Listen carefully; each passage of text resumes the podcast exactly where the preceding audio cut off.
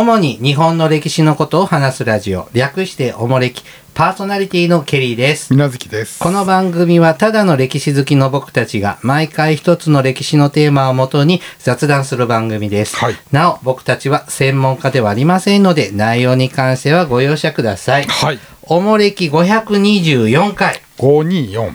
はい、5 524回です。はい。さあ、あの、水無月さん。なんや。最近ね、あの、ケリーサンシティにね、ケリーサンシティうんに、はい。ステーキ屋さんが来たんですよ。ステーキ屋さんなかったの？よ。いや、あったよ、あったよあ。あの、いきなりもうやっぱりもなんか第三勢力っていうんですか？なんか他の企業さんもそういうステーキハウあ。あステーキ専門店みたいなあ。のって、なんかちらほら出てきてて、で、ちょっと、なんかケリーさん地方の、あ、知ってるあ、。知ってご存知なんですか？あれじゃない？米となんとかってやつじゃないのうん、なんかご飯とステーキがっていうとこはでいまあできた新しくできたからって言って友達に誘われあ。ては行ってきたんですあ。はい。でもステーキははい。別にはい。かもなく不可もなく不可もなく不可もなく。別。にステーはいそういうね、はいとこのステーキだなって思ったんですけど。あの気になったのが。ご飯ほい。機械で出てくるんですよああ。ボタンを押すと、はい。ボトボトってはいはいはい感じはいで。あれがなんか好きじゃなかった、あうん、あるんだねああいうの握り寿司作るのは機械で作ってるの知ってたんだけあ。どあ、ニュってね。うん。はあ。あやってこうお茶碗に盛るご飯もあのな ドリンクはみたいにボタンを押したらボトボトってあご飯出てくるの。はいなんか僕ちゃんとしゃもじでよそいたいなって思ったんですけど。おひつからこうやるんじゃないんだ。うん。なんかボタン。自分で盛るんじゃなくて、うん。うん。ここにお茶碗置いたらボタンなんか大中学小食ではありましたけどね昔。あそうなんですか。宮崎さんそんなハイテクな大学行ってたんまあですか、でかい学校だからかもしれないけど、うんあそんな昔からあるもんあるよ。へえなんかなんつったらなんとか切ってねあの予想機械ね。もちろん衛生的にはねちゃんとされてて問題はない。だってちゃんとうん。なぜなら綺麗に持ってくれるでしょ。あのうん。なんかペタってなるとかじゃなくてあほわほわほわってうん感じで、その一連の動作がうん。あまり美しくなく言いたいことはわかりますうけど、んなんかそれでちょっとなんかうーんって思った。だけ。まあどうなんでしょうな。自分でしゃもじを装ったって人は必要ないわけやし。まあでもボトボト落ちてくる方が衛生的にはいいんだよね。いろんな人が触るからね、まああれもほら、うん。結構あの水のところにご飯粒がいっぱい、そうそうそうそうねあれも結構なかなか見苦しいもんですよ。なんか嫌だよね、うんカッピカピになってるやつとかさ。それも嫌だよね。ねえ、うん。あの室の中もやっぱりね時間経つとちょっとご飯基盤できたりとかさ、うちなんだ前ステーキガスト行ったらさうんあのご飯の方じゃないけどうん。ステーキガストカレー食べられるじゃん。はい。あるの。はい。あのカレーのああいうほらバイキングみたいなところのカレー寸胴の中からさお玉出てきたよ。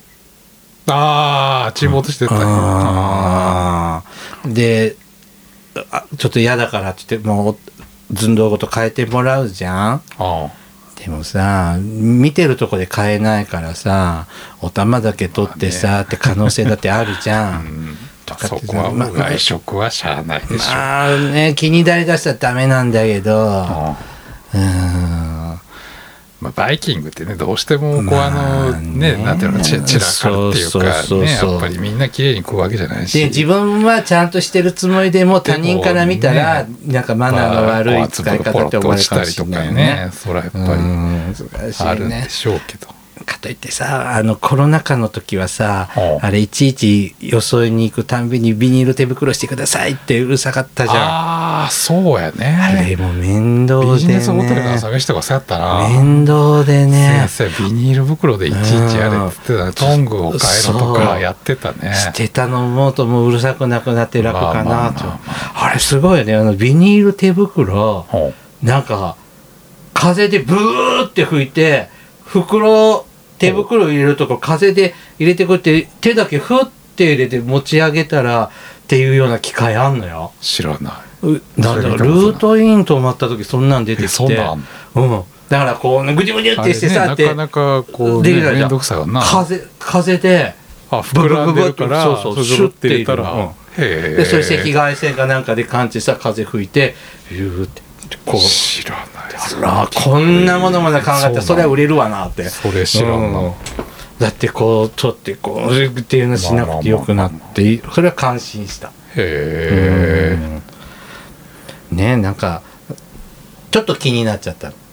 うん。そのボタボタ落ちてる。まあまあまあまあ言いたいことは分かります。そのさ私たちの見えないさ厨房の方でしてるんだったらまだね気にならない。出てきただけだったら気になるけどあれ自分でするとなると。なんかそうやなこうガチャってこう隠れてるとこでとかやってくれたらいいな。うんなんか見た。しゃおたお茶碗置いて例えばこうカバーをガバってやってるとうん。中でボソボソってそうそれだったらいいと思う、うん。あーの確かにねでお茶とかジュースとかでベチャベチャベチャって出てきてもそんなに思わないけどなんかご飯がボトボト。まあなんとなくちょっとねお会いな感じはしますわ。なうん言いたいことは分かるけうど、ん。ねちょっとこうデリケートなケリーさんはちょっとそれで、うん。あんな店何を期待してんだよ？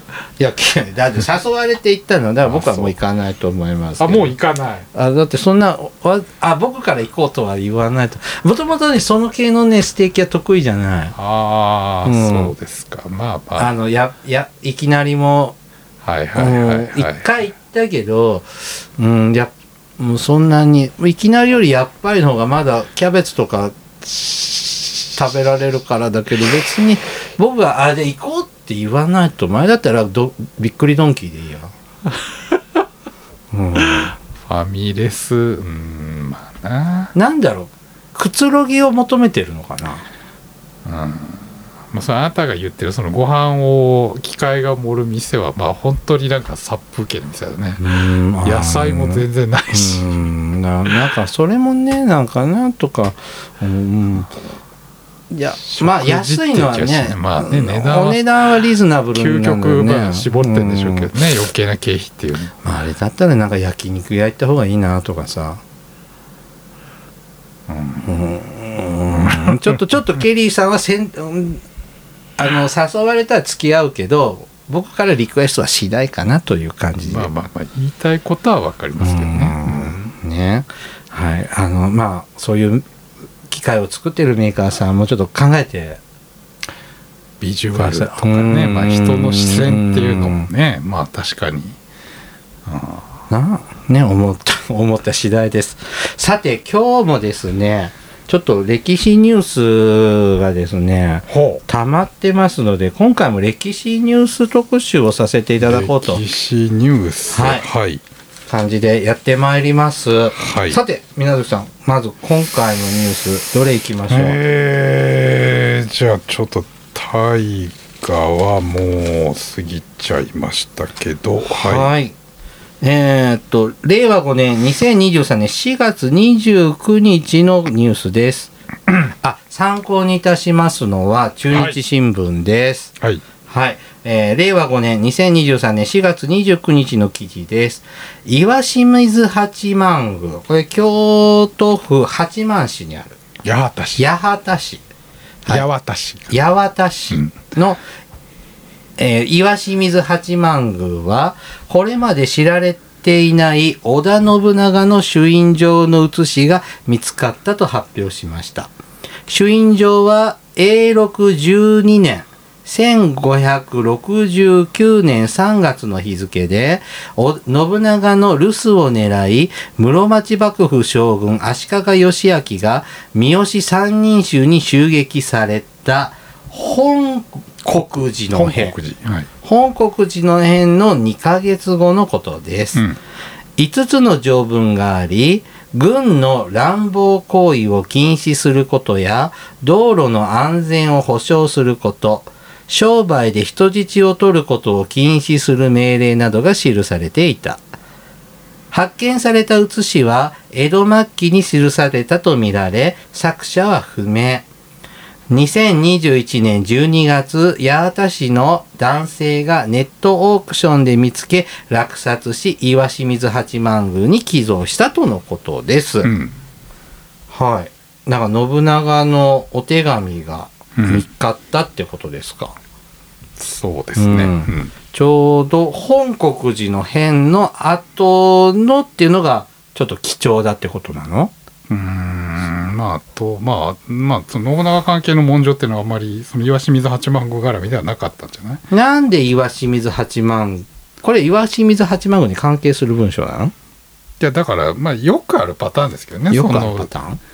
この禁制ってその軍隊勝手に入っちゃダメだよとか木切っちゃダメだよとかはあの勝手に税金取っちゃダメだよっていうのを、まあ大体その地域を支配したら、まあ、そうん。の寺とか神社がうちにもこれ認めてくださいと。あ勝手に軍隊に暴れられたりとかしたら困るかあらうん。出す文書ですよね。だからまあ大体この信長の支配地域がこの辺りにまあちゃんと確立したっていうのの一つの証にはうなるんでしょうけど。ん。うん。そうかそういう意味で影響力まあがどこまであったかって分かる内容自体はそうだまあ、ものなんだよくあるあハテナさえ変えれば大体似たような文章うですけど、うん。んまあね今年の大河ドラマ「どうする家康」もね信長さん死んじゃいましたけど岡田准一そうでしたね。んまあ変わった毎回いろんなキャラクターの信長さんがまあ、ちょっとだいぶぶっ飛んだ内容というかド S でしたね。いやーねこのちょっとこれ収録してるのが、うん。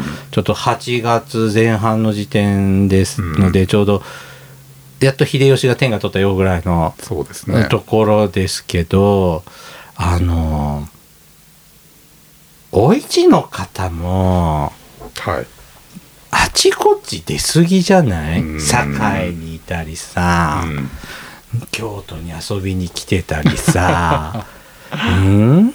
とか思ってまあでもちょっとでもねそのなんだか北の章のさほ柴田勝家との戦いで、浅井三姉妹がね、うはいはい。あの逃げ延びる時のに、まあ今後のこう淀と淀との茶々と、うん家康の関係を作る伏線がここでうん。張られたんだなってので、うん。まあそれ持っていくためのこう家康と一の関係なのかな、ちょっと恋心を持つのさどうかなって思ったけどね。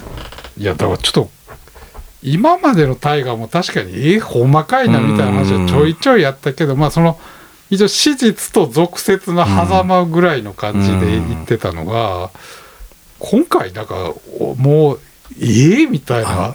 あの信長暗殺計画もさひどくなかった？そうそうそう。いや絶対明らかにできないでしょ。やらないの。セナの話からですよ。なんか平和な国を作りましょう。よ何それみたいな話です。2年ぐらいそれで平和続くんでしょ？武田徳川ええみとかと、たいな。そんなこと言っていいのみたいな。あれを、うん、ちょっとあの辺ちょっとひどかったよね。まで行っていいんかしらみたいな気はちょっとしてるけど。な2年も保つってすごいよね。うん、あたかもなんかそれが定説とまでは言わなくてもなんかね、ちょっとかなり誤解を招くんじゃないかなって気は、うち本当その本能寺の変のあの信長暗殺計画を徳川でもやってって言って、でもさそれそれが史実があるんだったらねうん。いいけど多分フィクションだと思うんですよ。でまあ本能寺の、まあ、黒幕は誰だって昔からよくある話じゃないですか、うん。朝廷だとかだから家康がねとか家康だっていうあ話は、まあをそそのかしたりするんだったらあるけど,、まあ、ある意味ちょっとまあとんでも話に近い、うんでさ絶対さ明智光秀がうん。信長やっつけるのに決まってるわけじゃん、うん。だから家康がとかが俺はもう信長やっつけるんだって宣言してもいいけど、本当にああやって実行してさ、うん。直前までやるって言ったってどうせできないの。分かってるわけじゃん、うん。だからなんかなんかなんかなんか虚しいというかさ、いやだからここまでやっていいのかなっていうか、うん。ちょっとうーんってちょっと思ってほどうしちゃったのだよね。どうする？どうしちゃったのって思って断りぐらい入れた方がいいんだあの最後のほらなんだっけあの家康紀行みたいなのなんかあそこでちょっとなんか大学の先生が出て ドラマではこうでしたけど解ね実は史実ではとかこれが今学会の定説ですぐらい言わんとなんか。じゃあもう近松門左衛門に出てきてもらわないとさればでござるで。だって中学生多分あ本能寺の変は家康がやったんだよっていうよあなるあ見てたらかもしれないね。まあまあまあでも確かにせなちゃんのもちょっと築山殿っていうすごい平和主義者がいたんだよみたいになっちゃうよ。まあでも有村架純のキャラだとああなるよね。だそこに幻惑されたかん。うーん。まあちょっとねちょっとちょっと大きなその家康に築山殿をどうするかっていう話とうん。本能寺の変って多分この徳川家康っていうドラマの一つの見せ場じゃない。うん、でおこの瀬名さんこういう死に方っていうのは確かに、ねまあ。夢物語ゆこれ夢落ちするんじゃないですか？うんまあ、みんなねやっぱり今歴史みんな好きだからさ、うん。ある程度やっぱりね築山殿って言ったイメージとか、ある程度の史実を知っててそこのこう裏の裏を行かなきゃいけないっていうその脚本の意図っていうのは分かんだけど大丈夫なんていう。まあね今秀吉時代やって関ヶ原に向かっていきますからね。で淀殿はと秀頼のね対決とかまで行くんでしょうからねでまあ。秀吉だって結構露骨じゃないですか。あの本能寺の変の時の時もうん。分かってましたみたいな話で、なんかポンコツぶりとしっかりなんかよくわかんないもん。なんかね、うん。ちょっと戦国ものやっぱネタ尽きてんのかな。まあ、ちょっとひ明智光秀もちょっとね消化不良。ちょっと、うん。まあね来年の光る君期待しましょできないな。うえあのほら代役も決まりましたし。ああそうですね、いろいろ、はい。ろいろありますが。味噌がついてますけど。はい、期待しております。じゃあ続続いてのニュース参りましょう。えー、どっちかな。こっちからいこうかな。はい。令和5年、2028年8月7日の記事です。えー奈良市にある興福寺の国宝五重の塔で約120年ぶりとなる大規模修理が始まった。2031年3月までの予定。来月、あじゃあ来年7月頃にはうん。全体を覆う素屋根？素屋根？素屋根でいいんじゃないですか、うん。素屋根の設置が完了し奈良の神仏シンボルの一つとなっている五重の塔と五重の塔とはしばらくの間お別れとなる。今年1月から修理する予定だったが資材高騰の影響で事業者の入札が不調となり延期。再入札が終了し7月上旬から開始された。素屋根の設置後塔は解体せずに瓦屋根の吹き替えや漆喰壁の塗り直しなどを行うという。塔塔には約6万点の瓦が使用されている。現状を一つ一つ確認あ確かめ、えー使えるものは再度使用するなど丁寧な修理をしていく。総事業費は約57億円。工事に伴い当周辺の通路が一部通行止めになったほか夜間のライトアップは8月20日で一旦終了とする。素屋根は29年冬から約1年かけて解体する予定。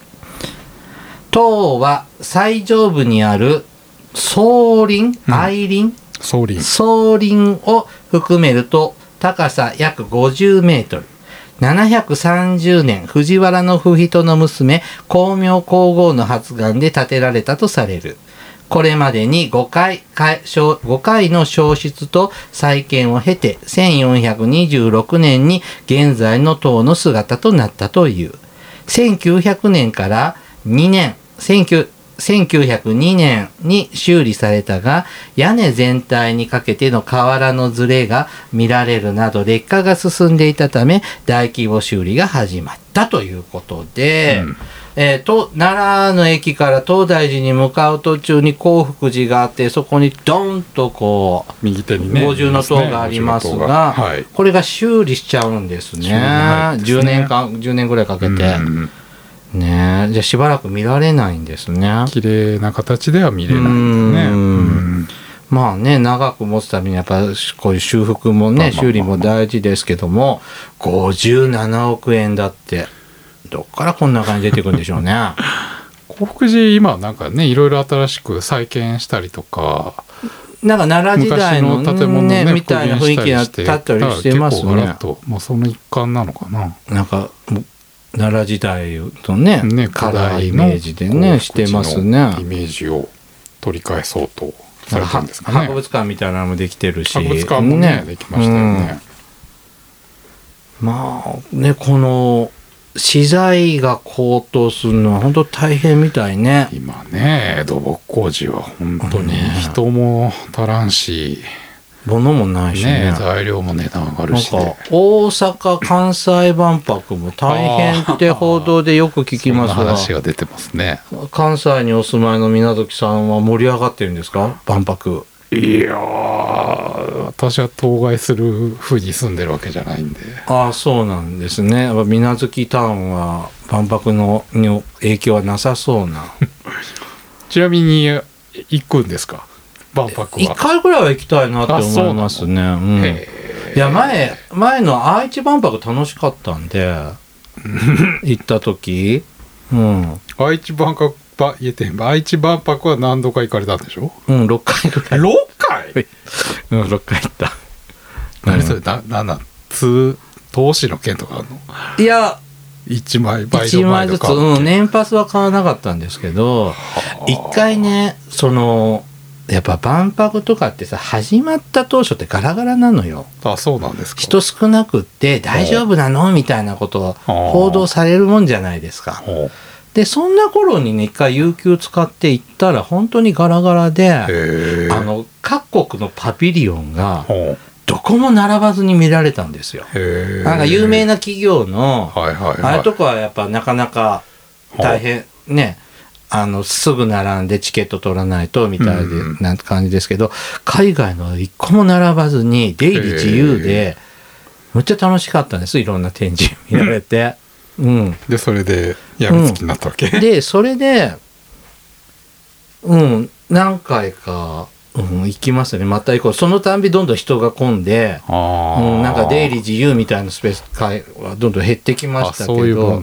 後半に行くほどやっぱり客が増えてくるうん増えてくるからもう最初の1ヶ月半ぐらいで行った方が。でどの規模か分かんないですけど愛知き愛知万博でそんな大規模レベルの万博じゃなかったんでね,、まあそうや大阪の方がでかいような気はしますけどうんでねも大変みたいな空飛ぶ車乗りたいかもしれないし本当に乗れんなを見てなんか雰囲気楽しむとか建物見てね。建物できないんででしょ。きないんですって。でなんかね別の誰か言ってたそのあ愛知万博はあはあのーあれも20年近く前ですけどあれはねやっぱトヨタ自動車がバックにいたって。あうん、あいそれは愛知県の企業だもんね。そうですね。けど大阪ってそういうまあ大スポンター様がいる、関西で世界に名だたる企業ってなパナソパナソニック？パナソニックも今そこまでじゃない家電メーカーきついよね。そらトヨタに比べればだいぶ格が落ちるだからそういう意味でなんか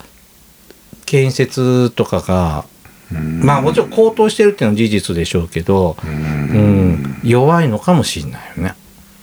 な何が目玉なの？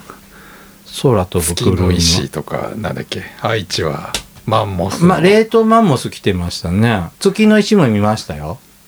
え？あ来て70年？え？1970年？あ、違う違う、愛知万博にも月のあ石展示されてたよ。うん、見た。あと、さつきとメイのうちも行った。大阪万博は何なの？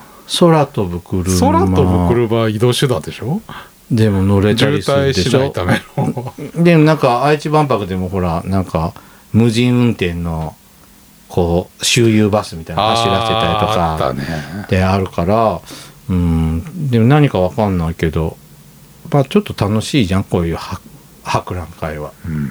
うん、1回ぐらいはでいいと思うもうと第一万博の時ほど若くないから。6000円とかでしょ？なんだっけ？もうそんなもんでしょう前売り始まるとか言ってたけど。うん。1回ぐらい行ってもいいんじゃないかなと思ってます。へえそうですか。うん、うんなでもその大阪万博とかはあ。の筑波の科学博とかってあうん。未来を感じるものだったじゃん。うん。でその2000年ぐらいになるとその地球環境がどうのこうのでエコーとかねやっぱりで緑みたいな。そうそれで頑張ってこうっていう未来を感じさせるものだったじゃん。なんか今ってさ戦争かもしん戦争で核が使われるかもしれないし、とかさなんかまた違うとこでなんか仲悪くなって怖いんじゃないかなって思っちゃったり、うん。もうこの異常気象でさ、うん。本当にこの50年後100年後って本当だよね。って思うとなんか明るい未来をうん。感じないじゃん。それ万博ってなんかこれかいろんな科学技術とかをさ駆使してさ、その素敵な未来をさ映し描くものを見せてもらえるじゃん。うん。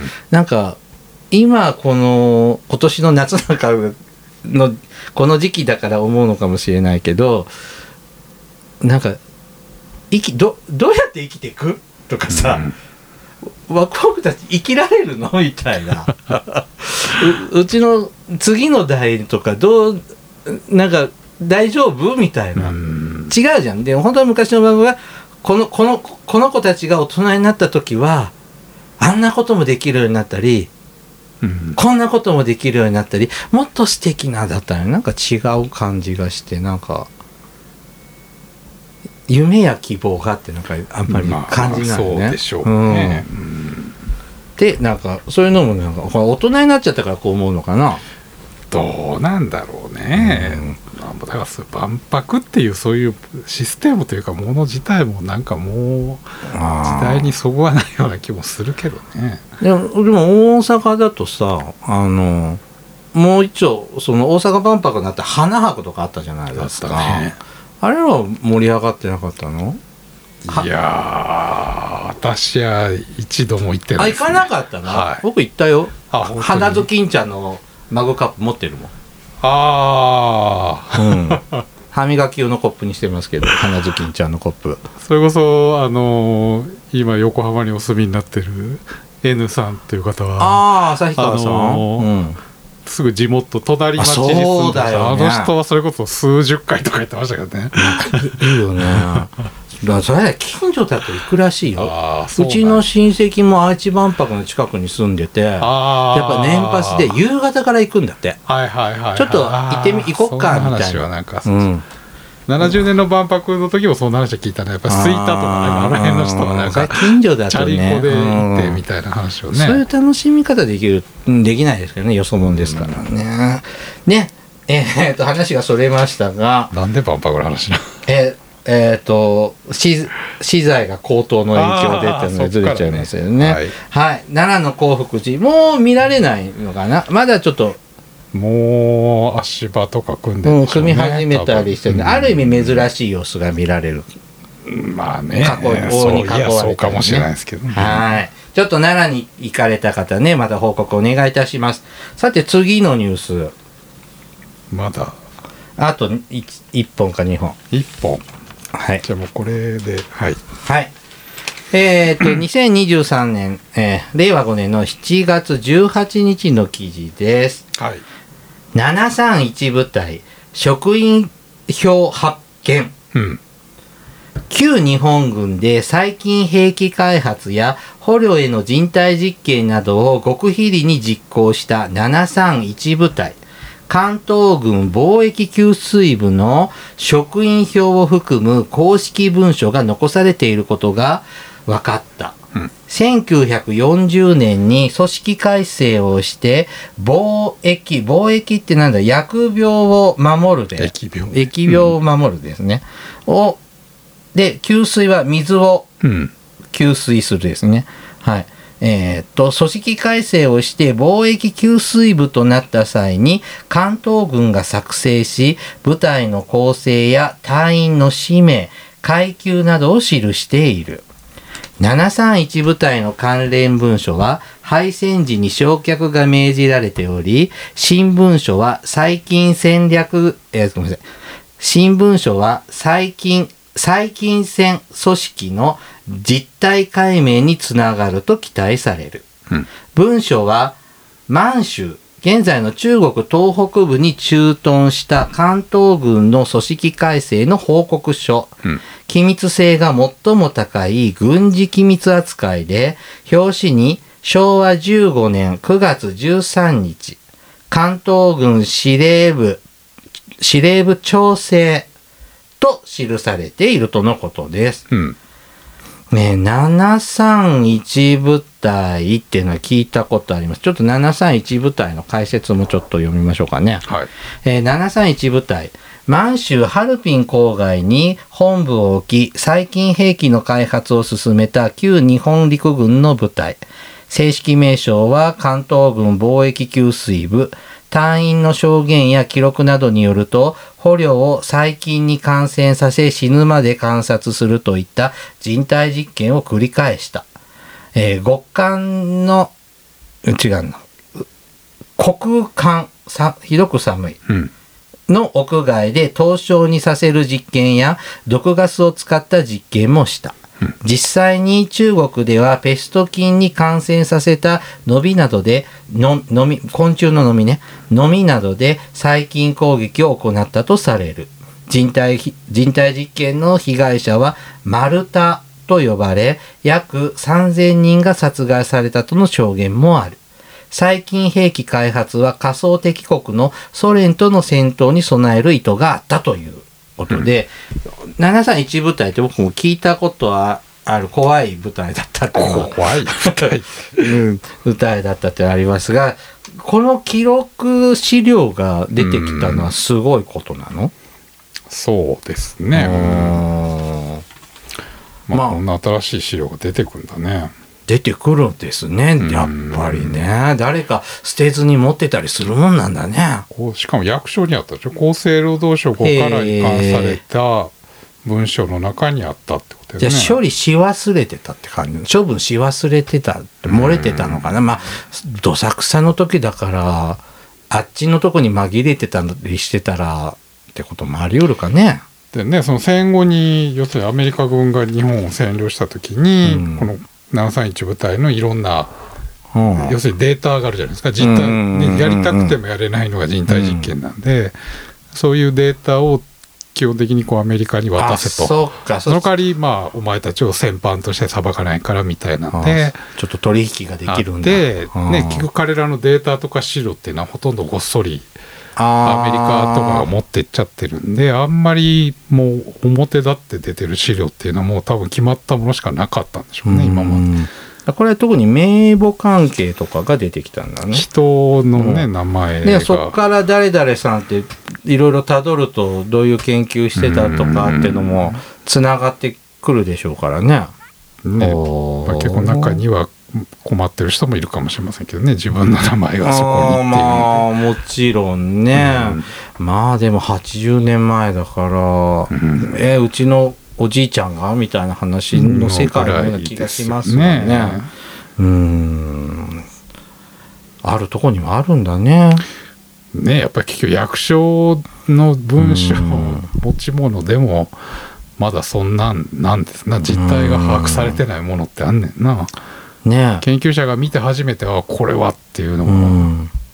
これはですね厚生労働省から移管され国立公文書館が保管する文書。うん。で明治大学明治学院大学国際平和研究所の松の研究員が発見したと。うん。なんかやっぱあると思って探したのかしらねねただその記事読んでもなんか経緯とか出どころは一切書いてないから、うん。まあ、それは分かんないのか言えないのかよく分かんないけど、うん。でもニュースになってほ発表してるんだから、うん。まあ、まあちょっと名前とか個人情報多いから。まあそうですね、うんあったよぐらいしか言えないのかもね。人はまあ多分論文とかで発表されてるんでしょうけど、うん。うん。じゃあそのうちわかもうちょっと私たちが読んでも分かりやすいな新書本とかそんなんでなんか出てくるかしらね。まあ名でも名簿簿だからね。はなんとも言えないですけどね。ねそれがあったらもしかしたらそれ以外の文書もその中に紛れてる可能性あるようんねそのなんていうの？その一軍のうんまとまりの中に今後まあ新資料が出る可能性はなきにしもあらず。はい。ね。あのもうこんなね怖い舞台は作らずにですね平和に ね進めてほしいですね。まあどっかの国はやってんでしょそんなこと。あっちもこっちもやってそうな気はしますけどね。ねはい。じゃあね、ちょっとお便り紹介させていただきますね。手紙はい。ホワイトライオンさんからいただきました。ホワイトライオンはいケリーさん、みなずきさん、こんにちは。10年リスナーとして2回目のメールをします。数ヶ月前に旧東海道ウォーキングを趣味にしているとメールしましたホワイトライオンです。えー今年4月下旬に第9回目の旧東海道ウォーキング、えーをしてきました。おもれき500回記念明治天皇特集の時に私のメールも呼ばれてびっくりするとともに本当に光栄でした。ありがとうございました。500回記念で呼ばめ読まれるとは感激しました。今回旧東海道ウォーキングでは NHK 大河家康の七夕あやかりで岡崎や浜松あたりでは何かやっているだろうなと思っていましたが案の定いろいろあり浜松駅前には意味不明な巨大な 家康くんが鎮座していました。えー私は大河はもう10年以上縮小気味で全く見ていませんが、なぜ NHK は多番、えーと、多番組総動員で大河番宣をやりたい放題なのでしょうね。えーおもれきは大河よりずっと価値のある番組です。私はおもれきで日本史が本当に身近で好きになりました。これからも可能な限り続けていただけることを期待しております。といただきました。はいはい、ホワイトライオンさんね、浜松駅に、これ、ちょっと、あの、花写で真がね作った、ありますけどあのー大きなモニュメント？なんていうんですかね、これ、菊人形？みたいなね、あのーありますが、このね、キャラクター、あれだよね、あの、い浜松の、ほあの、ゆるキャラだよね。家康をモデルにした、ゆるキャラですよ。僕、これ、これそうでしょ？全然違うじゃん。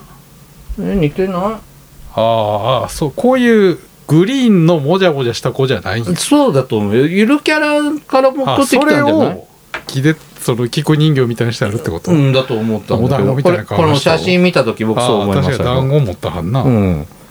で、僕、この、この写真は、岡崎城で、君言ってたなそういえば、あのツイッターで。出世大名家康くん、うん。なんかそんなんそう。あげてはりましたなあそうです、そうです、そうです。ツイッターちゃうわ。X か。X で、はい、あのツイートしましたけど、はい。あの岡崎城の岡崎公園かはい。の,、あの NHK 大河館に行ってまいりましたよ。ほう。うん、あのなんだっけ甲冑の金だあそうそうそうそうそう。写真撮っていいのだけ。写真撮りましたうん。ね、撮りましたがまあ暑かった。そうまあそれだけ。中はクーラーあるんでしょ？中はクーラーあるけどだって岡崎城とかも見に行ったりしたらまあ暑いじゃない？でしょうな、うん。しんどかったですけれどもね。あの、うん、やっぱ、あ、これせなちゃんが着てた衣装じゃんとか、はあ、信康が着てた衣装とか展示してて、ああ、ああ、ああっていうのは、ああれってね大体大河のその舞台になったところにああやつ来るじゃないですか、うん。そそそうよっぱよっえもっぱらそういう舞台衣装とかうん、小道具なんかを展示したわけ展示してる。撮あんま影で使った。りその歴史云々っていうよりもそのドラマの展示になるそうそうどあのドラマ館は大河ドラマがメインで、はいはいはい。だから例えばこの今回僕言った岡崎公園のは、はいはい。そののえ家康のことの生涯をもともと常設展でも展示してははははて多分そこにプラスアルファドラマ。ドラマの小道具とかをセットするあの展示するスペースとかみたいな感じだったね。だ既存の建物に設置してて昔あそこ行った時はあのほら姫路城。姫路城。黒田官兵衛のドラマの時はあれもプレハブではいはいはい。作ってて、もうやっぱほ半分ぐらいはその展示あそのドラマ関係のとか。行ったことないんだけど、だから、あ衣装とか鎧とかでそのまんまもらうん。もらって展示するとこもあるだろうし、はあはあはあ。うん、本物ではなくて要するにその舞台で使ったやつそうそうドラマでで使ったやつ、はいはいはいうん。うん。ああ信長こんなん着てたとか。うん、そういうのが楽しめる、うん、信長が実際本当の信長着ててこれを元に衣装を作りましたではなくて作った衣装。うん、だと思うよ。でもあんなのいくつも作るんじゃないの？舞台。舞台衣装ドラマとか。まあでしょうかね。うん。どうなんでしょうな。そうするとさその人のさ体格に合わせて作ってるからああー思ったより小柄なんだなとかさ、ううんん思ったりして楽しかったよ。うん、あそうですか。でもホワイトライオンさんタイがあんまり見てないそうなんで。みたいですね、うん。うん。来年のね「あの光る君」はちょっと。なんでそんな押すわけ？平安時代をちょっと面白そうじゃん？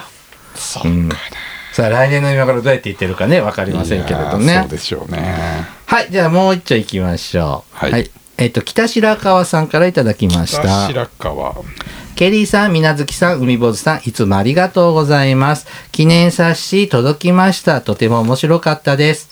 配信一桁台の頃から配信を聞くと、みなずきさんが何らかの疑問を持ちながらやってるなと思っていたのですが、記念冊子のみなずきさんの寄稿で謎が解けました。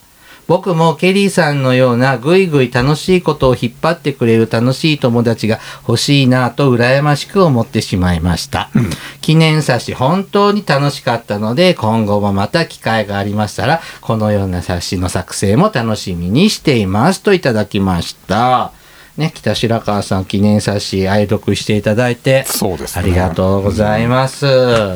ね、あの、おもれきが始まる裏話を載せてますのでね、です私たち一ね。文を3人の目線で寄せてますね書いてうんありますのでね。はい、まあ、それは読んでのお楽しみということで。ここでは言えない言えないですね。え、何書いたか覚えてないんじゃなくて。そんなことはないです もう今この場で一言一句たがわず言えますよ まあ、それも大げさで困りますけどね。はいはい。まだね、あの、記念冊子ありますのでね、ぜひぜひお買い上げご協力お願いいたします。はいはい。じゃあね、今日はここまでにいたします。おもれきではリスナーの皆様からのお便りを募集しています。あの時代に行ってみたい、あの人に会いたい、おすすめの歴史漫画、歴史小説、大河ドラマなど歴史ドラマや映画の思い出や感想、戦争の体験談など他にもいろいろとお便りテーマがあります。詳細はお各エピソードのえ説明をご覧ください。はいえー番組へのお便りは E メールまたは X 旧 Twitter のダイレクトメールでお送りください。はいメールアドレスはおもれき2013アットマーク Gmail.com、えー X 旧 Twitter はひらがなでおもれきと検索してください。はいではまたポッドキャストでお会いいたしましょう。さようなら。さよなら